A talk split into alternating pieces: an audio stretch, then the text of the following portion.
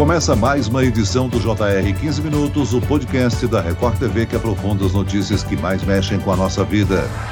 8 de abril é o Dia Mundial do Combate ao Câncer, uma das doenças que mais acometem pessoas no mundo. Segundo o INCA, Instituto Nacional do Câncer, em 2020, só aqui no Brasil, houve um aumento de meio milhão de casos. E o cenário pode ser pior com o número de ocorrências ainda não detectadas. O câncer é uma doença que não espera, por isso, o diagnóstico deve ser precoce para iniciar o tratamento. Mas como descobrir se está com a doença? Quais são os tipos de câncer mais comuns? E existe prevenção? Para falar sobre o tema que assusta muitos brasileiros, vamos entrevistar o coordenador de oncologia do Hospital Moriá, doutor Rafael Brandão. Bem-vindo, doutor. Obrigado, Celso. Prazer estar aqui com você. E quem nos acompanha nessa entrevista é a repórter da Record TV, Mariana Bispo. Mari, a campanha tem o intuito de chamar a atenção da sociedade para essa doença que vem crescendo nas últimas décadas. Olá, Celso. Oi, doutor Rafael. Exatamente isso. Assim como dezenas de outras campanhas preventivas, o 8 de abril vem para reforçar mundialmente a necessidade de adotar o costume de cuidados com a saúde.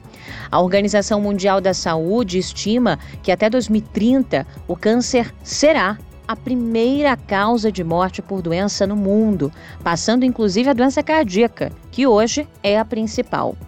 A gente sabe que muito se fala para alertar, conscientizar e mesmo com todas essas campanhas, muita gente ainda tem dúvida. Doutor, então fala para a gente, explica, por favor, quais são os tipos mais comuns da doença. Bom, se a gente pega de uma maneira geral, tanto do homem e mulher, a gente sabe que a gente tem que dividir por idade, dividir pelo sexo, para entender um pouco melhor o perfil epidemiológico. De uma maneira geral, é são os tumores de pele, não melanoma. Esses são os mais frequentes, são os mais comuns do dia a dia. A boa notícia é que esses tumores são pouco letais, os tumores de pele não melanoma. Existe melanoma e os não melanomas, de uma maneira simples de se dividir. E esses tumores são os mais frequentes, aonde eh, existem estratégias de prevenção, aonde que eu acho que aqui no Brasil começou a ser falado isso recentemente, estratégia de prevenção ao câncer de pele, mas que em comparação a outros países ainda acho que nós temos aí um desafio. Seguindo, depois analisando os homens tendo câncer de próstata como o mais frequente. Eu sempre gosto de falar para meus pacientes que homens tem um estudo, uma avaliação antiga na medicina, que homens depois dos 90 e poucos anos que faleceram foram checados a próstata pós-morte. Feito ali uma necrópsia e avaliado a próstata e a grande maioria tinha câncer de próstata. Ou seja, câncer de próstata é algo que vem associado ao envelhecimento do homem e não vou dizer que todos, mas praticamente todos que forem longevos terão algum grau de anomalia na próstata, por exemplo. Câncer de mama nas mulheres é muito importante. Os tumores ginecológicos, ovário, endométrio, colo de útero também são importantes porque existem screening específicos e existem também prevenção primária, fatores que a gente pode evitar. A gente vai falar mais para frente, vacinas, por exemplo. Outro tumor importante é difícil dizer um tumor que não seja importante, né, Celso? Mas epidemiologicamente falando, pulmão é bem prevalente e é a maior causa de morte ainda na oncologia são os tumores de pulmão. Os tumores gastrointestinais também podem ser preveníveis, como, por exemplo, câncer de intestino, através do exame de pesquisa de sangue oculto nas fezes ou colonoscopia por exemplo. Doutor Rafael, o senhor começou a sua explanação falando do câncer de pele. Isso tem a ver porque nós somos um país tropical e ficamos mais expostos ao sol? Perfeito. E principalmente porque nós somos um país que foi colonizado por imigrantes europeus. Quanto mais branquinho o paciente for, olho claro, ele tem maior chance de desenvolver tumores de pele. Né? Por exemplo, quando a gente avalia a população negra, é mais raro, apesar de existir e muitas vezes ser negligenciado, inclusive. Mas a gente olha essa comparação. E sem dúvida alguma, o grande vilão disso, como você disse no início, é o Sol. Sem dúvida alguma, o país tropical é um fato relevante. Agora, há tipos de câncer mais frequentes num determinado grupo, mais taxas de incidência, por exemplo, em mulheres do que em homens? Tem, tem sim. Obviamente, o principal, né, de todos, mama. A homem não tem câncer de mama, então, doutor Rafael? Não, existe câncer de mama em homem. E 1% dos casos de câncer de mama são em homens. Mas esmagadora maioria é nas mulheres. Próstata a gente pode dizer porque a mulher acaba não tendo órgão né, da próstata. Testículo a mesma coisa. ovário nos homens. Então, existem particularidades de, de tumores e também relacionado muito à faixa etária. Cada vez mais a gente vai personalizar, inclusive, a prevenção, sabe, Celso? É uma coisa que a gente está passando para essa fase na medicina. Agora, doutor, com o avanço das pesquisas, nós sabemos grande parte dos casos de câncer podem ser prevenidos. Agora, como detectar a doença? Ela mostra alguns sinais ou alerta? Mostra, isso é perfeito. Se a gente analisa o histórico das campanhas e, e tudo mais, foram falados cada mês, outubro rosa, novembro azul e assim por diante. Isso nos ajudou bastante, nos ajuda muito. Infelizmente, muitas pessoas sequer imaginam que possuem algum tipo de câncer e, quando descobrem, acaba sendo tarde demais. Essa descoberta no estágio inicial da doença é fundamental para o tratamento, né, doutor? Sim, fundamental para o tratamento. A gente sabe que está completamente relacionado, diretamente relacionado ao estadio, à fase de quando nós detectamos o câncer com as taxas de cura. Agora, alguns hábitos saudáveis são importantes para a prevenção. Os exercícios físicos, a alimentação, evitar bebidas alcoólicas, o tabagismo, por exemplo. Existem outras recomendações que o nosso ouvinte pode adotar para diminuir a chance de incidência dos mais variados tipos da doença? Sabe que Hipócrates, né? Ele falava bastante da medicina.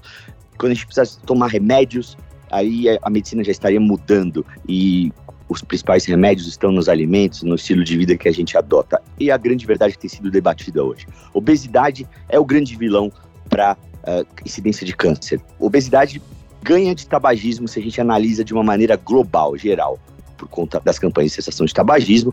Felizmente, isso tem diminuído, por exemplo, câncer de pulmão, mas tem aumentado câncer de pâncreas, câncer de mama, câncer de próstata, cânceres que são diretamente relacionados à via metabólica. Como é que a gente altera o metabolismo de alguém? Praticando atividade física, boa alimentação, uh, os estoques de vitaminas, minerais, hormônios tem que estar de uma maneira, com uma maneira adequada, propiciando a facilidade do nosso organismo funcionar.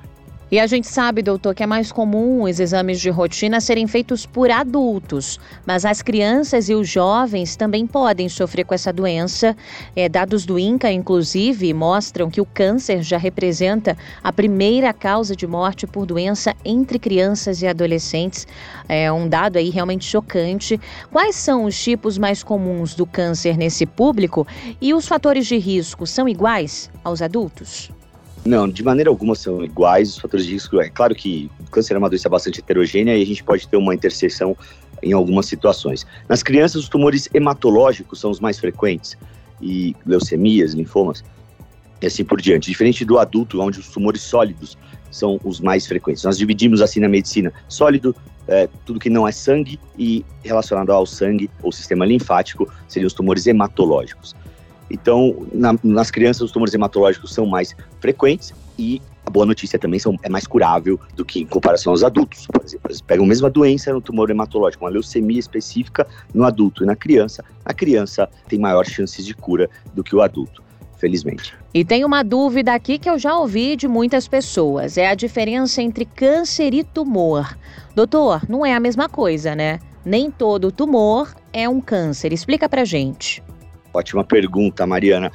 Bom, câncer, ele é quando existem células de fato invasoras, células malignas. É um tumor maligno e o tumor benigno. Essa é uma divisão simplória, mas é uma divisão mais didática uh, de ser apresentada. Então, um tumor maligno é câncer, é igual a câncer. E o tumor benigno, ele pode ser apenas um nódulo, uh, um cisto, um mioma e assim por diante. Grande parte da população depende do sistema público de saúde para diagnóstico e tratamento, realizar os exames de rotina, fazer o conhecido check-up. O sistema brasileiro tem estrutura para esse aumento nos diagnósticos, doutor? O sistema público de saúde do Brasil ele é bastante heterogêneo, motivos óbvios. Um país super heterogêneo. Não dá para comparar o sistema de saúde da cidade de São Paulo uh, com o sistema de saúde de uma outra cidade. O que eu quero dizer com isso? Que depende de onde você está. De maneira geral, potencialmente a gente está apto para fazer os diagnósticos mais simplórios, por exemplo, a gente tem muitas campanhas dentro do sistema público, câncer de colo de útero, super importante, mama, próstata, inclusive uma reeducação na maneira de se fazer o screening, mas ainda estamos aquém. Se comparar isso com o sistema privado, ainda estamos distante, sem dúvida alguma. A gente já falou aqui sobre as campanhas criadas para o combate. Tem o Outubro Rosa, o Novembro Azul e recentemente eu vi que o podcast fez um episódio sobre o Março Lilás. Doutor Rafael, toda a movimentação nas redes, nos veículos, toda essa movimentação para passar mesmo informação tem ajudado na conscientização das pessoas? Você tem notado essa procura por informação a respeito da doença? Sem dúvida, sem dúvida alguma. Existem dados, inclusive, mostrando isso, dados científicos mostrando que depois do outubro rosa, por exemplo, a incidência de câncer de mama aumentou, ou seja, o número de casos novos aumentaram. Por que isso? Detecção precoce. E isso reflete-se lá na frente em mortalidade, sem dúvida alguma. Agora, outro ponto importante para o paciente que está em tratamento são os direitos especiais eh, conferidos pela legislação. Nas próprias unidades hospitalares tem uma equipe do serviço social auxiliando a identificar e minimizar as dificuldades na vida das pessoas. Alguns desses direitos incluem afastamento do trabalho, passe para o transporte e isenção do imposto de renda. Isso, sem dúvidas, ajuda esses pacientes, né, doutor? Ajuda muito. O nosso dia a dia lidar com pacientes com câncer que sofrem muito discriminações inúmeras dentre elas no ambiente de trabalho, muitas vezes. O paciente não pode ser cobrado o mesmo tipo de performance. Ele está brigando uma batalha um pouquinho é, diferente das demais pessoas ali. Então, precisa existir esse tipo de benefícios, que na verdade é o mínimo que eu acho que a sociedade pode oferecer para uma pessoa que está diante de uma batalha tão enorme, tão grande, que é a batalha pela vida. E doutor, conta pra gente como é acompanhar todo o tratamento de alguns pacientes. Em muitos casos, o senhor passa meses ao lado desses pacientes até o processo de cura. Como é essa relação, o envolvimento entre médico e paciente? Sem dúvida, isso é um envolvimento enorme e que eu tiro como proveito. Eu gosto muito, acho que o que eu mais gosto da minha profissão é, é isso, a minha especialidade é isso, acompanhar verdadeiras batalhas. A gente acha que a gente tem problema nas nossas vidas, até diante de uma situação de saúde, onde sim, ali é um momento onde a gente acaba conflitando com a morte, sobre a nossa existência, etc. E são reflexões muito profundas. Eu gosto muito de aprender com meus pacientes. Sem dúvida alguma, eles me ajudam muito mais do que eu os ajudo, porque é um aprendizado enorme. Agora, devido aos efeitos colaterais e possíveis evoluções do quadro, a doença é uma das mais temidas. Doutor Rafael, só para encerrar a nossa conversa, vamos relembrar o nosso ouvinte de que o câncer é tratável e, em grande parte, curável também, né? A maioria, a esmagadora maioria, Celso, dos pacientes são curados. A maioria, a esmagadora maioria. Tá? Dá pra gente dizer que 20% dos casos abrem metastático num cenário uh, adverso, sabe? Num cenário ruim, assim, sem muita expertise. Num ambiente privado, menos ainda. Tá bom, mas puxa, e se a doença volta? O câncer está caminhando muito para uma o que aconteceu com hipertensão, diabetes. Nós temos remédios, colocamos o bandido no chão, né, o tumor no chão, e ele perdura por anos assim, ele fica quieto, uma doença crônica. A medicina evolui absurdamente na oncologia, não dá nem para comparar com as demais áreas dentro da medicina, o quanto que a, que a oncologia tem avançado. É, vale salientar aqui que cada vez mais a tecnologia tem ajudado, né, os médicos e os pesquisadores no combate aos diversos tipos de câncer. Absolutamente, teve um teste que vai ser um futuro próximo no Brasil, porque não é um teste caro de maneira alguma, que ainda não é aprovado no Brasil, só tem estudos, e nos Estados Unidos foi aprovado agora. É, eles testam através de gotas de sangue, então chama-se de detecção precoce de célula tumoral circulante. Eles observam se tem alguma célula circulante, com uma acurácia perto de 88%, é muito grande. Imagina, antes de aparecer na imagem, a gente já vai saber que tem eventualmente uma célula circulante ou um, potencialmente algo pode acontecer, sem dúvida alguma, aumentando a chance da detecção precoce. Muito bem, nós chegamos ao fim desta edição do 15 Minutos. Eu agradeço a participação e as informações do coordenador de oncologia do Hospital Moriá, doutor Rafael Brandão.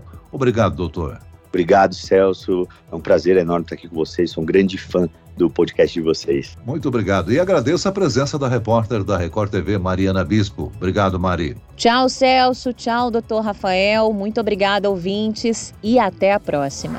Esse podcast contou com a produção de David Bezerra e das estagiárias Kátia Brazão e Larissa Silva. Sonoplastia de Marcos Vinícius. Coordenação de conteúdo, Camila Moraes, Edivaldo Nunes e Deni Almeida. Direção editorial, Tiago Contreira. Vice-presidente de jornalismo, Antônio Guerreiro. E eu, Celso Freitas, te aguardo no próximo episódio. Até lá.